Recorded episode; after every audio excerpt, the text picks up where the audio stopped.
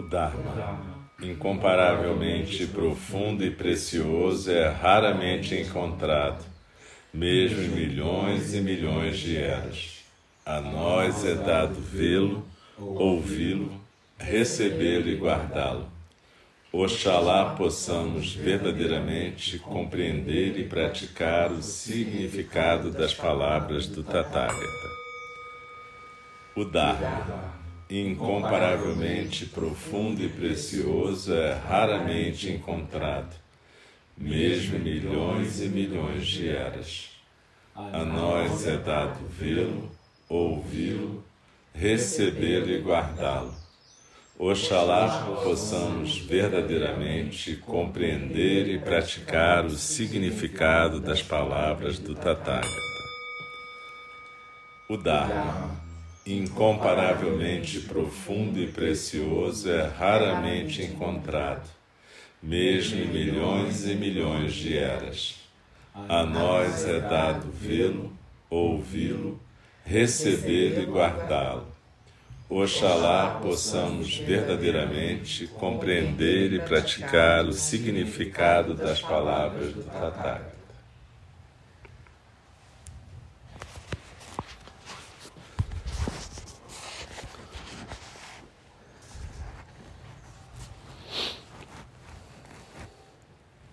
Então, continuamos no, lendo o livro A Escuridão Luminosa, da professora Débora Eden Tu, que a gente está usando nesse cestinho do Rohatsu aqui no Itororó em 2022.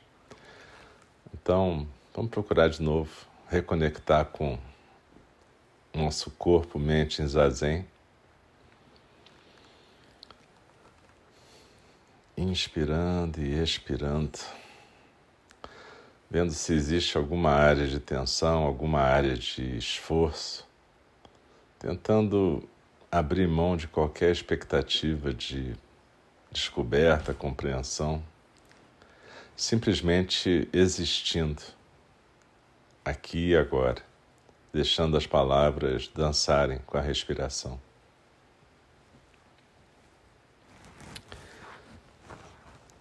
A receptividade é um caminho para a inteligência relacional. Nós desenvolvemos a nossa receptividade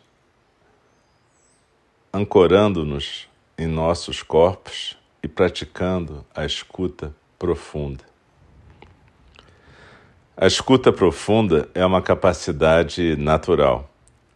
Quando damos nossa atenção total para a escuta, dentro e fora, o si mesmo separado se dissolve.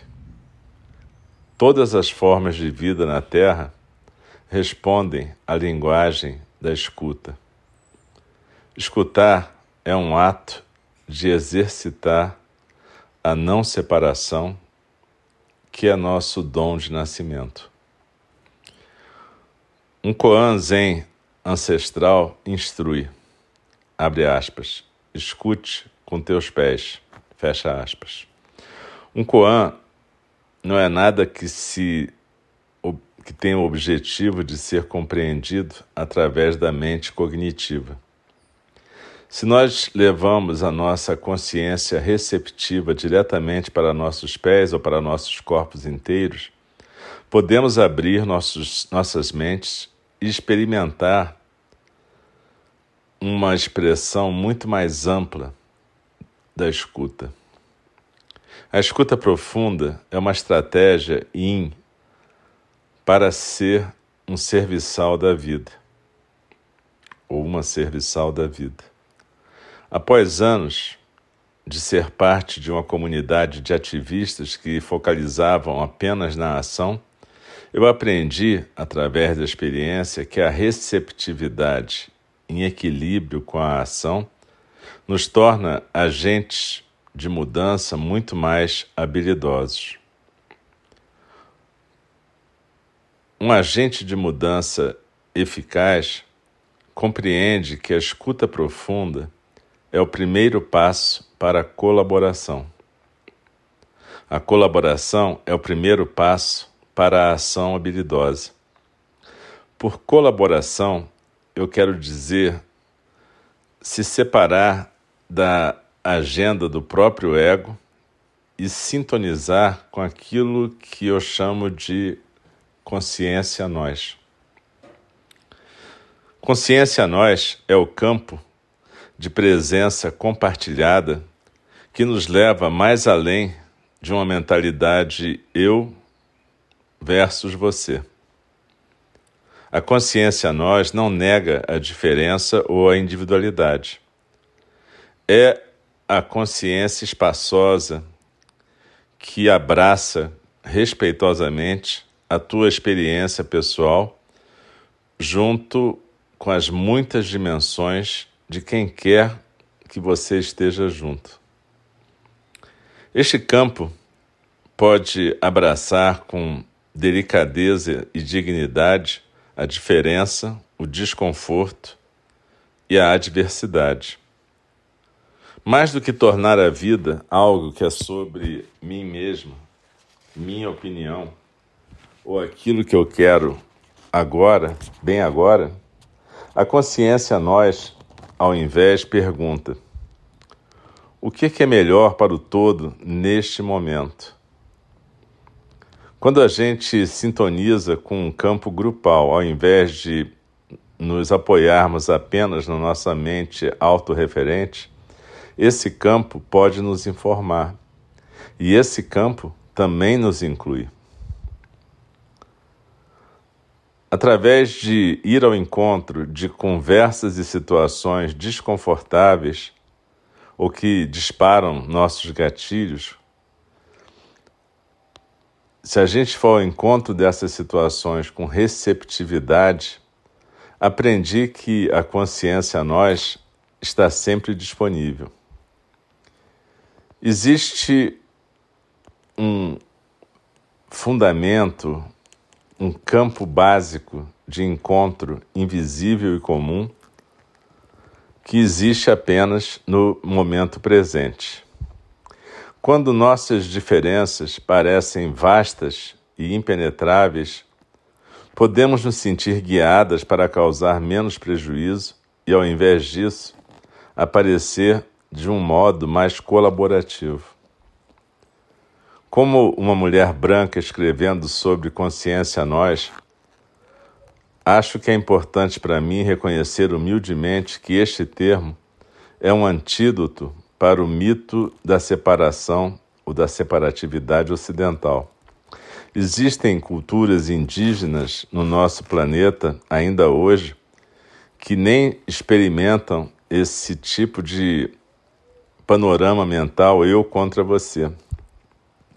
Também me parece igualmente importante enfatizar que esse não é um termo pseudo-espiritual que diz assim: todos são um, enquanto nega a complexidade racial e a realidade da diferença e individualidade.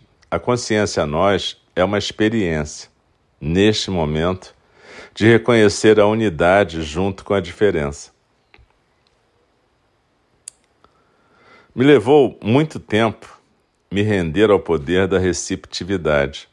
Eu tinha passado décadas tentando ir ao encontro das demandas e expectativas de uma sociedade que celebrava a produtividade, a performance, a competição e a extroversão. Apesar de eu me considerar, naquela época, bastante empática, eu tinha sido condicionada pela cultura em volta de mim a desvalorizar e diminuir os aspectos receptivos ou aspectos in da minha natureza.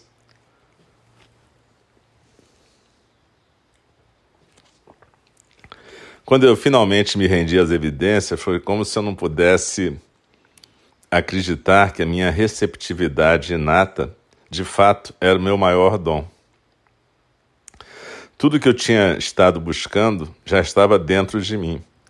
Eu apenas estava procurando na direção errada, buscando do lado de fora, me dirigindo para o sol, ao invés de me dirigir para dentro, para a lua.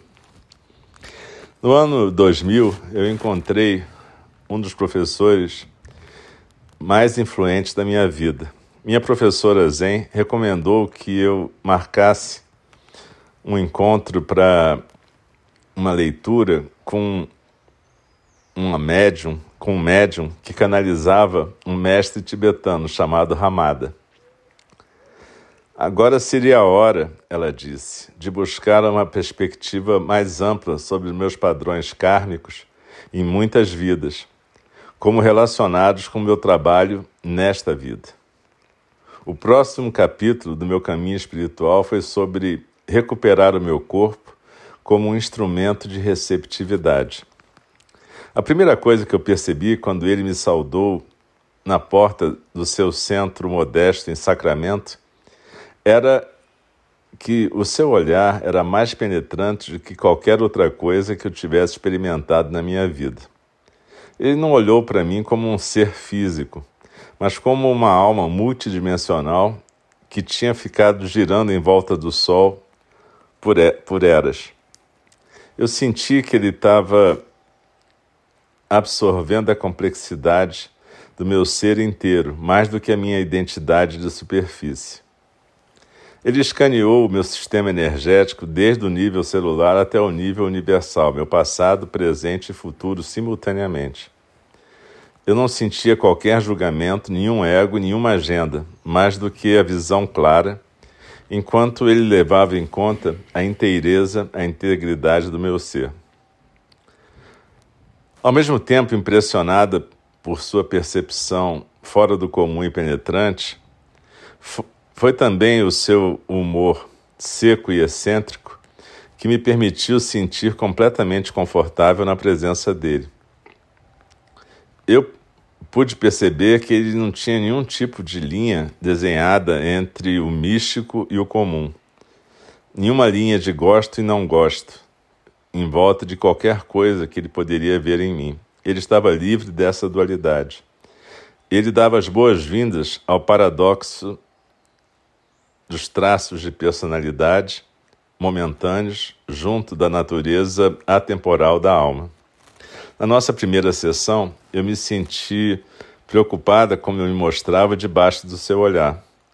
Mas a aceitação incondicional que ele mostrava me ajudou a me ver sem qualquer julgamento. Não precisava esconder minhas sombras, minhas fraquezas, meus medos irracionais, meu perfeccionismo virginiano minhas falhas ou imperfeições percebidas na presença dele. Não havia nenhum lugar para esconder. Vê-lo, vendo a mim, com nada a não ser amor, me mostrou como olhar para mim mesma com amor puro. Nossas conversas durante os próximos 15 anos da minha vida, até que ele faleceu de câncer, me transformaram. Trouxeram clareza aspectos intricados e complexos do crescimento pessoal, assim como em relação à consciência coletiva. Ramada propunha um tipo de autoaprendizagem. Nós somos nossos melhores professores para nós mesmas. Se praticarmos simplesmente observar os padrões de nossas vidas e cultivar a consciência compassiva, podemos cada uma de nós acessar as respostas e verdades que necessitamos. Isso se correlacionava diretamente com o Zen, no qual a, a realização, a manifestação da realização, ocorre através da experiência corporificada diretamente. Ramada me encorajou a ter a clara percepção daquilo que muitas tradições de sabedoria se referem como ver no escuro. Na nossa primeira conversa, ele sugeriu que eu poderia que eu não poderia ir mais adiante até que eu deixasse o meu centro de crenças se abrir completamente. Eu tinha aprendido a depender do meu intelecto e de um centro de crenças devotado para sobreviver num mundo que supervalorizava o intelecto. Ele sugeriu que as minhas hipóteses de então precisavam ser inteiramente abandonadas a fim de me abrir para uma fonte mais profunda do saber e do não saber.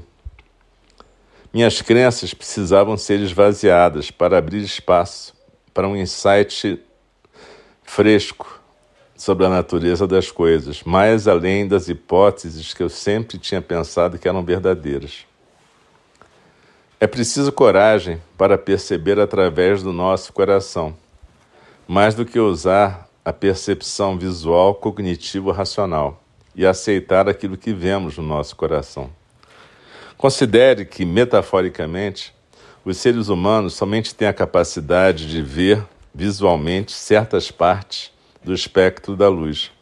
A gente não vê todas as partes do espectro luminoso que são disponíveis para muitas espécies de animais e insetos. Nós vemos um espectro bem limitado, mas supomos que ele é o espectro total. Somos capazes de ver, entretanto, o espectro total da escuridão. Eu compreendi em primeira mão que somente quando a gente deixa de ficar se agarrando rigidamente a crenças antigas e a uma mente discriminativa em uso contínuo, haverá espaço para informações completamente novas. Através da autoobservação, eu compreendi que, na, na maior parte do tempo, eu via e escutava somente aquilo que eu queria ver ou escutar. Inconscientemente, nós bloqueamos todos os tipos de informação que não cabem no nosso paradigma condicionado ou na nossa autopercepção. Tem uma citação atribuída a Ken Wilber que diz, abre aspas, a maioria de nós só estamos dispostos a questionar 5% das nossas presentes informações. Fecha aspas. A questão da meditação não é substituir nossas antigas crenças com novas crenças, mas acessar a percepção que está livre de crenças. Nós também limitamos a nossa percepção numa base diária porque a gente não quer ver ou experimentar aquilo que a gente rotula como escuro sombrio. Tentamos esconder as sombras dentro de nós, a fim de ser vistas numa certa luz. A realidade é que as luzes mais brilhantes frequentemente projetam as maiores sombras. Nós podemos abraçar os paradoxos da existência, ou podemos fechar nossos olhos e ver apenas aquilo que queremos ver. Com Ramada como mentor, eu comecei a esvaziar minha mente e me desfazer de crenças limitantes que eu tinha mantido por toda a minha vida. Comecei a deixar meu corpo me guiar com maior convicção. Honrei minha intuição com mais certeza. Eu celebrei, mais do que descartei, a constante conexão que eu sentia com o reino invisível, me olhando numa luz completamente diferente. Esta capacidade para uma visão interior foi sentida por mim como algo que descobre, como alguém que descobre um tesouro simples, enterrado pelos ancestrais, que a civilização moderna de alguma forma deixou de ver. Não havia um sentido egóico de possuir os insights ou informações que vinham para mim. Ao invés disso, havia um reconhecimento humilde de que os insights surgiam de uma consciência de campo e que era minha alegria e minha responsabilidade viver na abertura na qual eu estava disponível para recebê-los. Como parte do seu ensinamento sobre esvaziar-se, Ramada compartilhou a sabedoria xamânica de se tornar como um osso oco. O osso oco originalmente um ensinamento indígena Lakota, sugere que é somente quando a gente se permite esvaziar completamente, deixando nossos corpos-mentes se tornarem como um osso oco, nós to nos tornamos disponíveis para ser veículos para o espírito. Esse ensinamento, enfatizado por cada professor xamânico que eu tive até hoje, pode ser pensado como aprender a descansar na receptividade. Nós permitimos que nossos corpos se tornem como ossos ocos e agimos como um canal para a escuta profunda. Receptividade, contemplação, empatia, sintonização sempre foram parte do repertório do meu ser. Mas esses traços de personalidade in não eram valorizados nem celebrados pelo paradigma dominante. Eu, às vezes, ficava envergonhado do nível de sensibilidade que eu parecia carregar dentro. Eu era cautelosa com quem eu partilhava certas experiências, sabendo que esse tipo de sensibilidade frequentemente era julgada. Eu tinha usado um escudo protetor em volta da minha natureza, e Ramada me ajudou a finalmente abraçá-la. Um conceito irmão do osso oco é o conceito zen de encontrar tudo na vida com a mente de principiante. Quando a gente encontra cada momento com a mente de principiante, encontramos a vida com o maravilhamento e abertura de uma criança. A gente encontra a vida vazios e abertos, não cheios. A gente pensa a mente de principiante como a consciência original. Isso pode ser comparado a uma inocência de criança, mas não é uma coisa ingênua. É aqui que estamos livres para receber a vida. Suzuki Hiroshi ensinava que, abre aspas, na mente do principiante há muitas possibilidades, na mente do expert, poucas possibilidades. A partir da mente do principiante existe espaço para acolher novas informações, incluindo informações que estão fora da nossa consciência. A partir da mente do principiante, permitimos que a experiência direta seja nossa guia.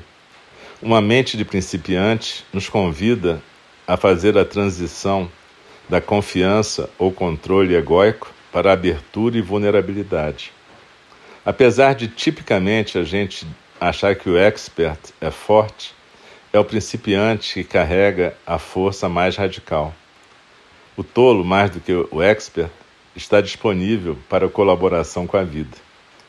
Tanto o Zen quanto o xamanismo enfatizam a paciência e a perseverança que são necessárias para afinar o teu próprio instrumento para receptividade.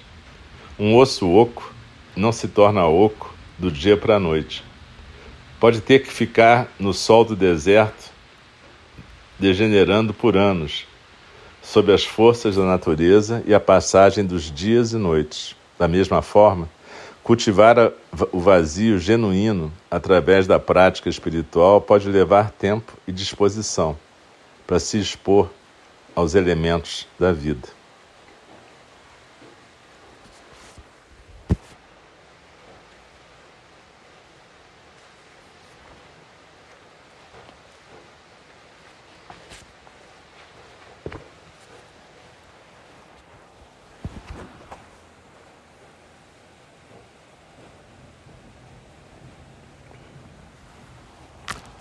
E ela fala em outro ponto que durante muito tempo ela ficou presa numa imagem, numa metáfora do guerreiro da luz. Uma coisa yang, como se você tivesse que brigar com a realidade e não recebê-la e lidar com ela ela levou muito tempo para poder encontrar o aspecto in dessa história.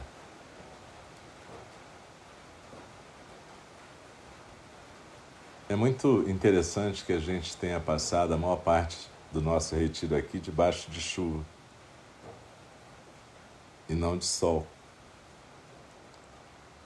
E alguns momentos a gente viu até a lua cheia. A chuva é considerada auspiciosa no Dharma, né? E às vezes você até usa a expressão é, a chuva do Dharma. Uma outra expressão que se usa para descrever monges e monjas em treinamento é, em japonês, unsui, que quer dizer nuvem-água.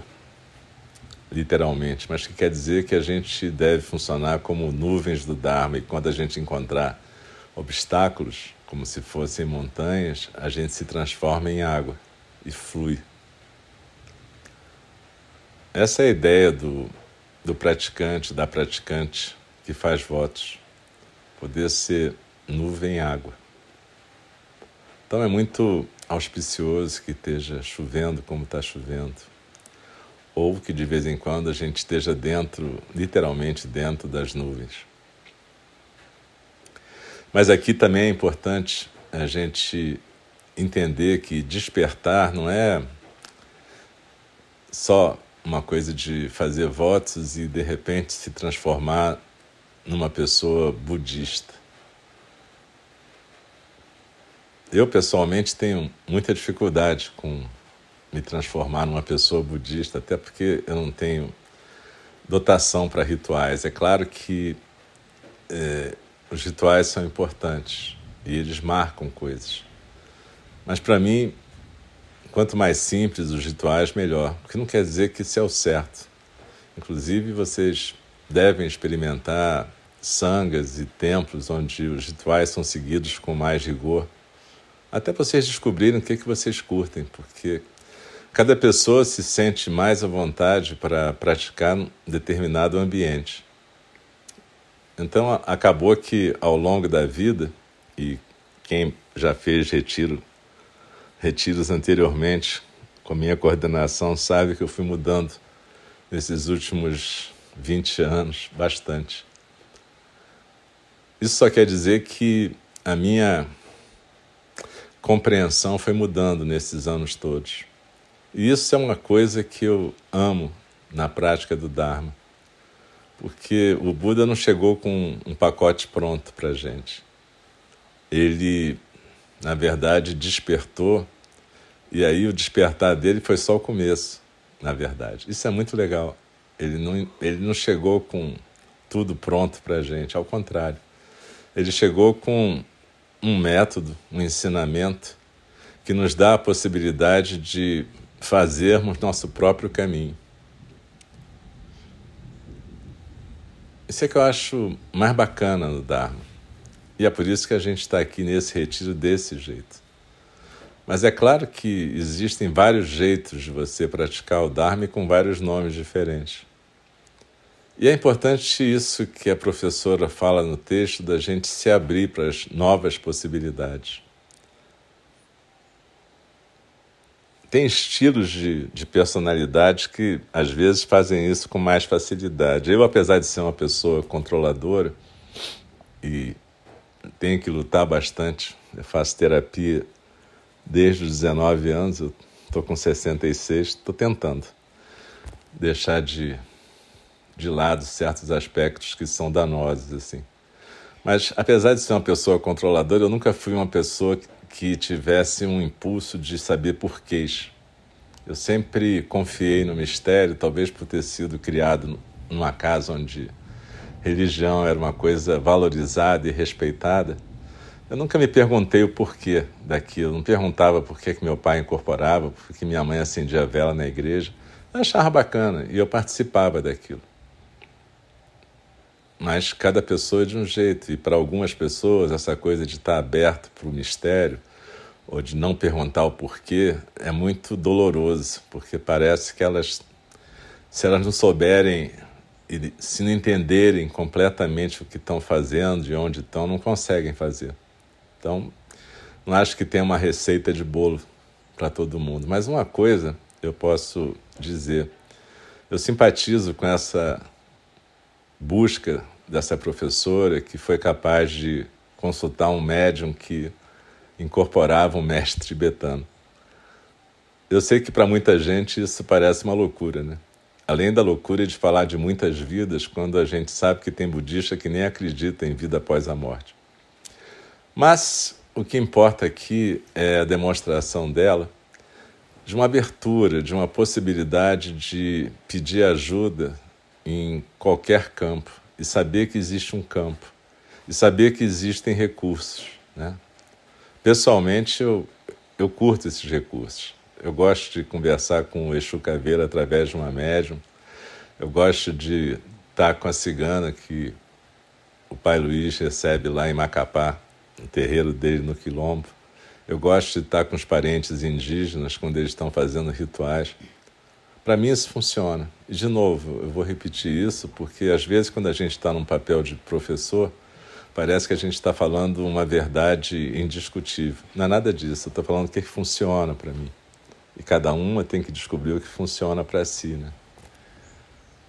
Mas para mim, o que fica claro é que esse mundo é muito mais amplo e vasto do que a gente pode imaginar. Tem muitas dimensões, como ela diz aqui, dimensões desde a dimensão do espectro da luz que a gente não vê, o espectro do som que a gente não escuta.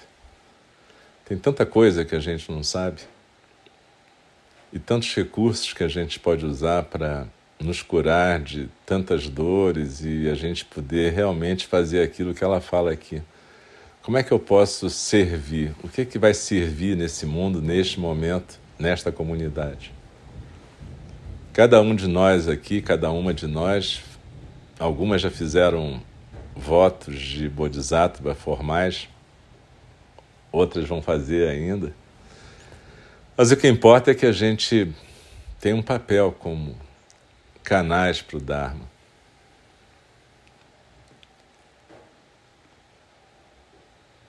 E essa talvez seja a pergunta mais importante que a gente possa se fazer: como é que eu posso servir? Como é que eu posso ser um canal efetivo para o Dharma onde eu vivo? Na minha família, no meu grupo, na comunidade mais ampla? Quando a gente faz votos, a gente faz votos de não ser mesquinha com o Dharma, faz votos de compartilhar o Dharma. E cada uma de nós aqui vai descobrir qual é a maneira mais eficiente para si de compartilhar o Dharma. O que, é que funciona? Para cada pessoa aqui vai ter um jeito de compartilhar o Dharma diferente. E esse jeito vai mudando também conforme o tempo passa. Essa é a beleza da coisa. O Dharma não é um, uma obra fechada, é uma obra em construção sempre. E como Dogen Zenji já disse, despertar é só o começo da história. Às vezes as pessoas não pensam muito nisso, mas a história do Buda começa com o despertar. A do Siddhartha começou muito antes, mas a do Buda realmente começa com o despertar. E aí, durante, teoricamente, 49 anos, ele ensinou e compartilhou o que ele estava experimentando. Na verdade, eu acho que isso é que é importante também. Ele compartilhava o que ele experimentava. Não uma revelação, mas uma experiência.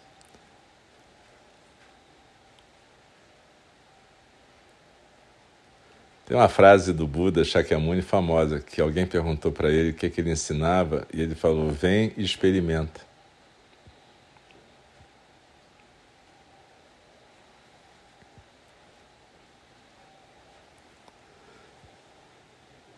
É claro que quando o budismo se organizou como religião formal e começou a ter uma estrutura de clérigos, né? começou a sofrer dos mesmos problemas que qualquer religião institucionalizada, né? A questão dos poderes, a questão dos status, a questão de hierarquias. Isso tudo é uma praga que assola todos os grupos humanos, políticos, religiosos, comunitários. Isso não tem jeito. Mas o que tem jeito é a gente manter a nossa atenção plena para ir desconstruindo essas armadilhas que estão no caminho da nossa prática do Dharma. Não existe uma. É, isso é um, é uma coisa interessante. Quando a gente vê templos e organizações budistas, a gente começa a acreditar que porque esses templos existem e essas tradições têm centenas de anos então, esse é o jeito certo de praticar. Não tem nada a ver. Cada uma de nós é convocada para descobrir o seu jeito de praticar. E o seu jeito de praticar tem que chegar no seu jeito de servir nesse mundo.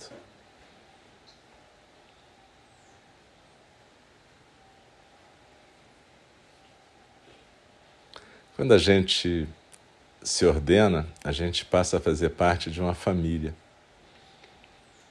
uma família de Budas.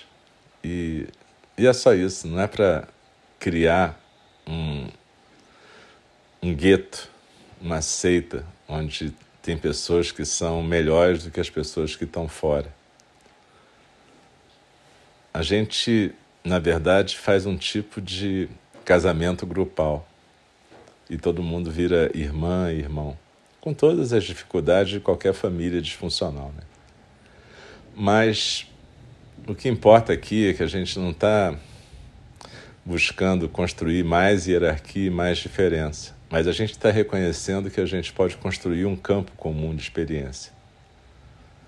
E esse campo comum de experiência, ele vai permitir que cada uma de nós, cada um de nós possa manifestar a sua singularidade.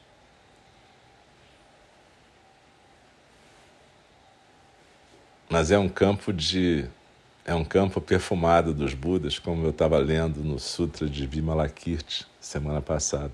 Aliás, exatamente há uma semana atrás.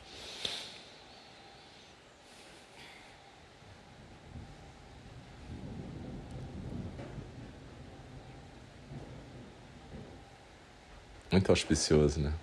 Xangô e Ansan.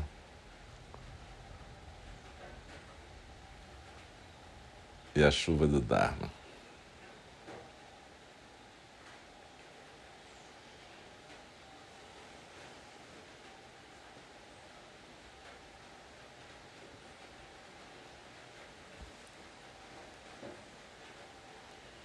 Que a gente possa aprender a escutar profundamente nossos e nossas ancestrais, as pessoas que nos cercam agora todos os seres sencientes, a chuva, o rio, a árvore, os sapos, os cachorros.